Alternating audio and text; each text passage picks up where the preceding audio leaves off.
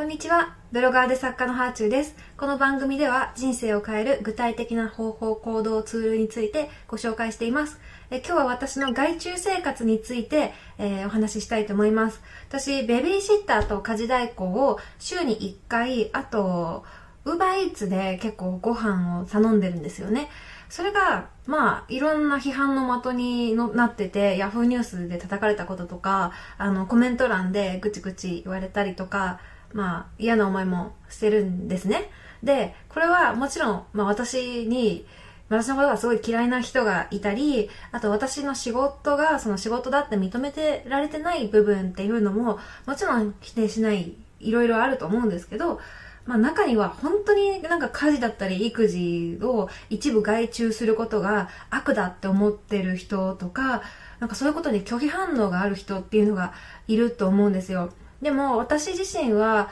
やっぱ家事育児を全部自分でやらなきゃっていうふうに思うとすごく息苦しくなっちゃうし家事代行を頼み始めたのって結構最近なんですけどもうね頼んでから本当に人生が楽に楽しくなったんですよね。だからまだ知らない人に向けてもうぜひぜひ一回試してみてくださいっていうことを今日はあの喋りたいと思ってます。うんなんかなんでそもそも専門家に何かを外注することがダメなんだろうっていう風に、そこが議論になるのはなんでなんだろうって思っちゃうんですけどね。別に私ズルとかしてなくて、普通にあの世の中にあるサービスを使ってお金払ってるだけなんですけど、ベビーシッターがもしダメなら保育園もダメっていう論法になってくると思うんですね。専門家に対価を払って何かを依頼する、やってもらうっていうのは当たり前のことで、まあこれすっごい極論ですけど、じゃあ怪我した時に、じゃあ大変だ、怪我したから、じゃあ医学学んで手術しなきゃって思わないですよね。もうお医者さんに行くじゃないですか。で、家の鍵なくした時も、大変だ、鍵の作り方を学ばなきゃって思わずに、あのー、もう、鍵のね、専門の人呼んで、で、新しい鍵を作ってもらうじゃないですか。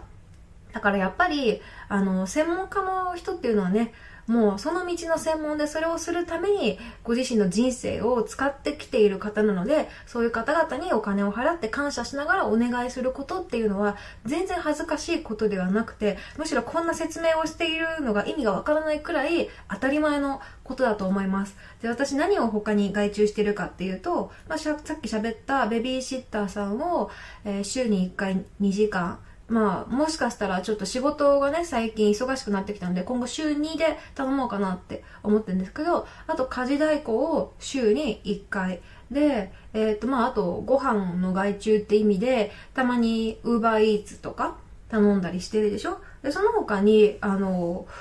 えっと、恐ろしく私数字が苦手で、本当に、あの、小学校の算数から危ないレベルなので、あの、税金は全て税理士さんが管理してくれてます。だから私、本当にこれは、あの、嘘とかじゃなくて、自分のお給料も、会社の売り上げも、いくら税金を納めてるのか、よくわかってないですね。よくわかってないっていうか、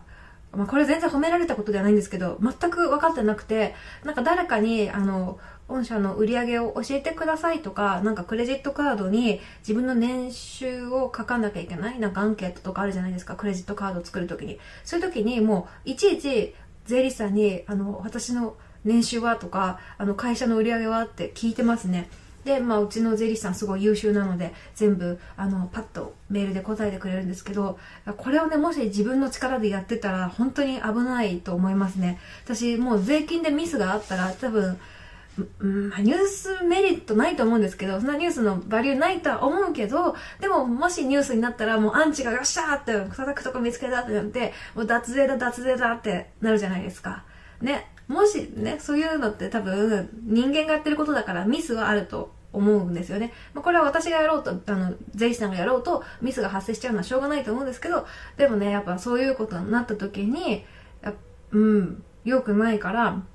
だから、あの自分の専門外のこととかを自分より才能があってその仕事を専門にしている人にまるっとお願いするのは恥ずかしいことでもないしむしろ向こうも多分助かってるんですよ雇用を生んで経済回してるってことになるので。で、このね、コロナの時期とかに、もう飲食店を助けようとかってなってたけど、やっぱりウーバーイーツにしても、あの、レストランに行くことにしても、やっぱそういうところで雇用を生んで経済回してる。何かを買うこととか頼むことって、課金することっていうのは、そうやって社会の流れを作ってるっていうことなんですよね。経済回さないと日本に住めなくなりますからね。で家事とか料理だってそれは同じで専門家はいるんですよ。もうお金をそういうのあの払ってまで頼むことじゃないって思ってる人たちは専門家に対して失礼なことを言ってます。もうそれを仕事にしている人をプロフェッショナルとして認めてない人しいというふうに私は感じてますね。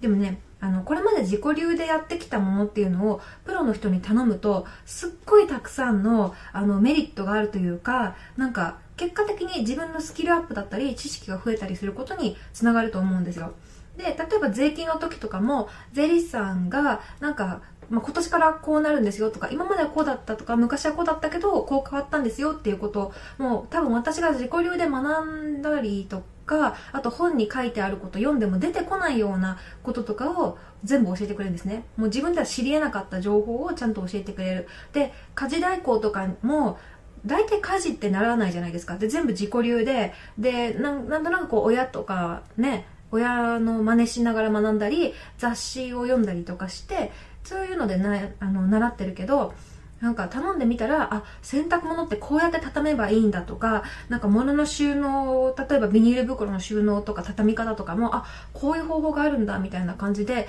自己流よりもいい方法を知れたり、まあ、それにしようとまでは思わないけど、あ、こういうやり方があったんだって目から鱗の方法がね、いろいろあるんですよね。ベビーシッターさんにしても、あ、こういう歌であやすんだとか、あ、こういうタオルの巻き方があったんだって。やっぱ向こうは、その、私は初めての育児だけど、ベビーシッターさんっていうのはこれまでに何人も何人もいろんな子供を見てきているから、あ、こういう時はこういうことをするんだっていうのをすごいよく分かってらっしゃるんですよね。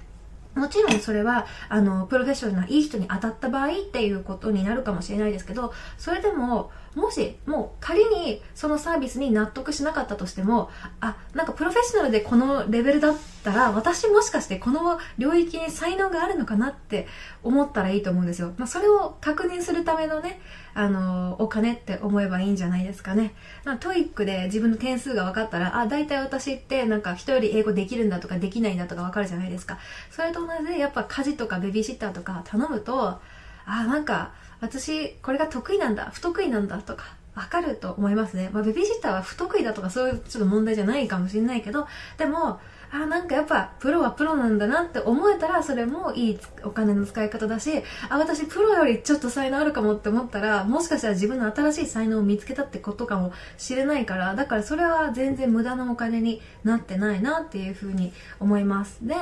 専門家の方に頼ることをなんかちょっとかたくなに拒否してしまうこととか罪悪感を感じちゃう人っていうのは、まあ、もしかしたらですけど物理的なものにはお金を払うけど目に見えないサービスにお金を払うことに慣れてないのかもしれないですあとはまあ単純に女は家で家事をすべきっていうね、あの価値観を結構ちっちゃいうちからインストールされちゃって、そこから出られてないとか、まあ、乗っ取られちゃってとかね。確かに家事ができる女の人ってすごくかっこいいと思います。家事ができる男の人もかっこいい。何かができる人っていうのはみんなかっこいいと思うんですよ。でも、家事ができないけど他のことができるっていうのもかっこいい。家事ができないからかっこ悪いってことはないと思います。まあ、それは野球選手とサッカー選手両方かっこいいよねっていうのと同じで、なんかこれができる例えばなんかサッカー選手が野球できないからかっこ悪いとはならないじゃないですか。それと同じ家事も。女の人が家事できないからかっこ悪い、料理できないからかっこ悪いっていうのはないです。その代わりにできることが必ずあると思うんで。で、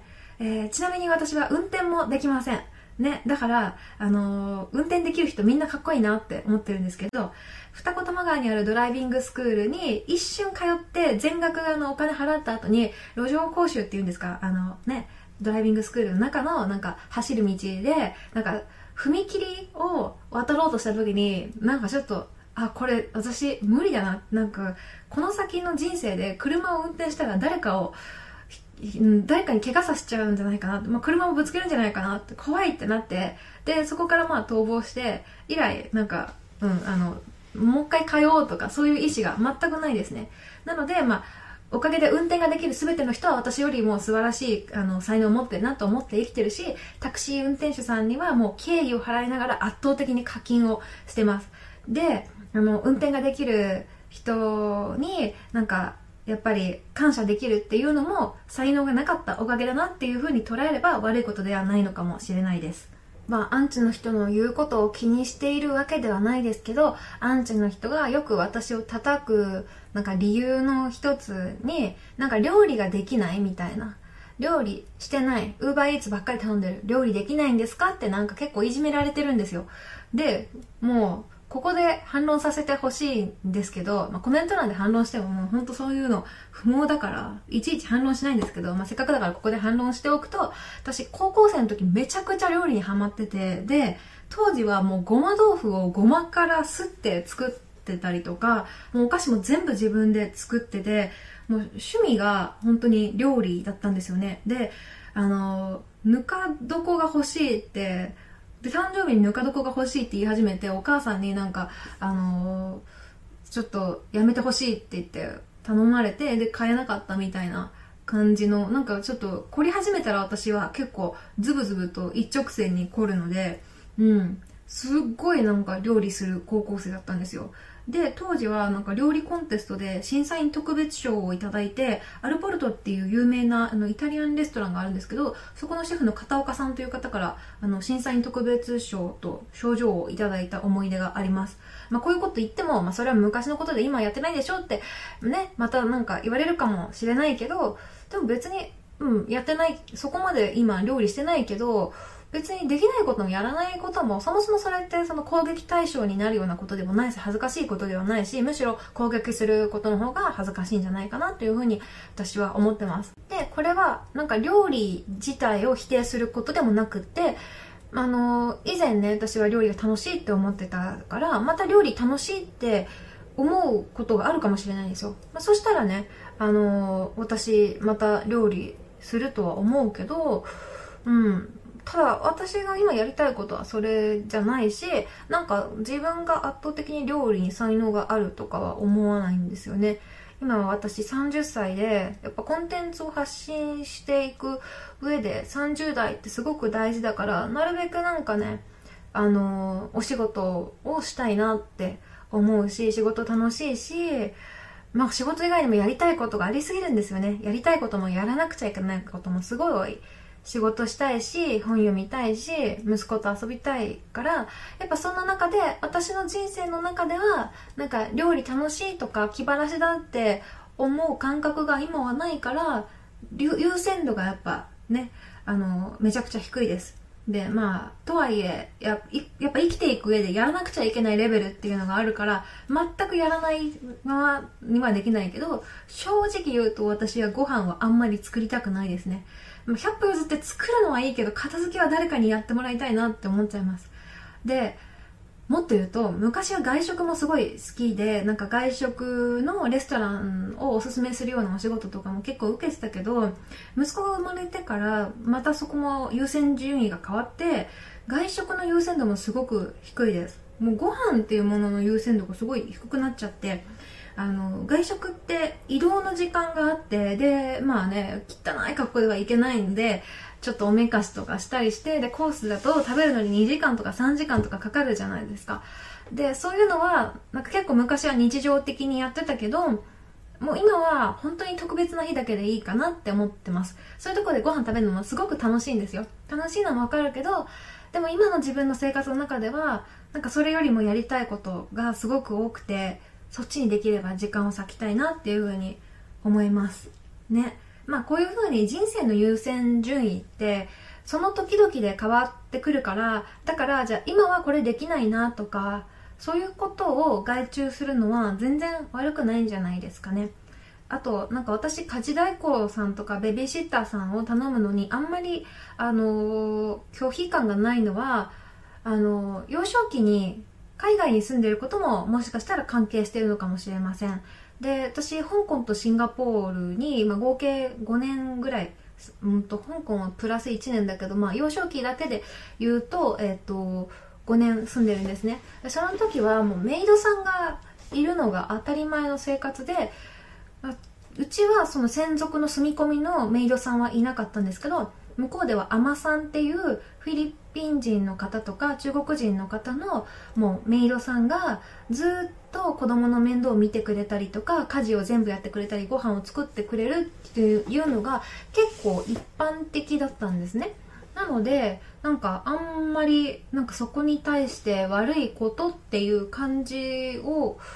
うん思わないんですよね。あともっと言うと香港の人たちって自炊が全然できないんですよ。なんか得意料理はゆで卵とかあの日清のカップ麺が私の得意料理とか言っちゃう子がいるぐらいだったんでもう私香港大学留学してあの年頃のね女の子とかともよく女子寮であの料理の話とかするんですけど本当に壊滅的に料理できないんですよね、うん、だからあそこの中にいると私めっちゃ料理するしできる人だったんですけど。まあそういうことでなんか場所とかあの文化によってもやっぱ何をやらなきゃいけないか何に価値があるかとかそういうものは違うんだなっていうのは思いましたねあとね外注して人生が変わったなってというかまあこれを外注できるんだって感動したのは家具の組み立てですねこれって結構夫婦喧嘩の原因になるじゃないですか。なんか、うちの場合だと旦那が、あの、組み立てるって約束して買ったのに、なんかケンちゃんが忙しくてなかなか組み立ててくれなくて、リビングにずっと段ボールのままあるとか、もうなんか、ね、我慢して我慢して、もう私が組み立てるって言って全然組み立てられなくてイラッとしたりとか、まあそういうね、いろんな夫婦喧嘩の原因になると思うんですけど、あの、私は Anytimes っていうマッチングアプリで家具組み立てのプロフェッショナルを呼んで、えっと、組み立ててもらいました。大きい家具を、この間。4000円で。1件4000円。で、自分でやったら半日かかる上に、なんか旦那への恨み節が止まらず、かつ死ぬほどイライラしたと思うんですけど、プロに頼んだら結構大きい家具を90分で完璧に組み立ててくれて、もう私が組み立てるよりもはるかに安心感があって、うん、なんかやっぱ、あ、家具ももう今後は外注しようって思いましたね。もう一生家具組み立てたくないって思いました。あと変わったところでは私、えっ、ー、と、社会人になってから笑顔のレッスンを受けたことがあって、タレント事務所さんとかでモデルさんに笑顔の講習をする先生に、笑顔はこうやって作るんですよっていうことを教わったんですね。それも結構発見がありました。やっぱ笑顔って生まれた時からなんか自然にできるものだって思ってたから、なんかここの筋肉を使うといいですよみたいなこととか教わって、あ、だからモデルさんはあんな風に可愛く笑えるんだとか、笑顔にもバリエーションがあるんだってことが分かりました。なのでね、みんなあの嫌なこととか苦手なこととか、あと時には自己流で身につけてきて、もう学ぶなんて考えたこともなかったものを、あの、アップデートするために自分でやらなくちゃとか、なんか自己流で OK と思ってることを外注してみたら人生が変わるかもしれません。それはもう自分が得意なこととかを改めて気づかせてくれるきっかけになる可能性もあると思います。はい、今日はそんな感じで、なんか、どんどんこう外注をしてみると人生変わるよっていう話でした。ではではまた。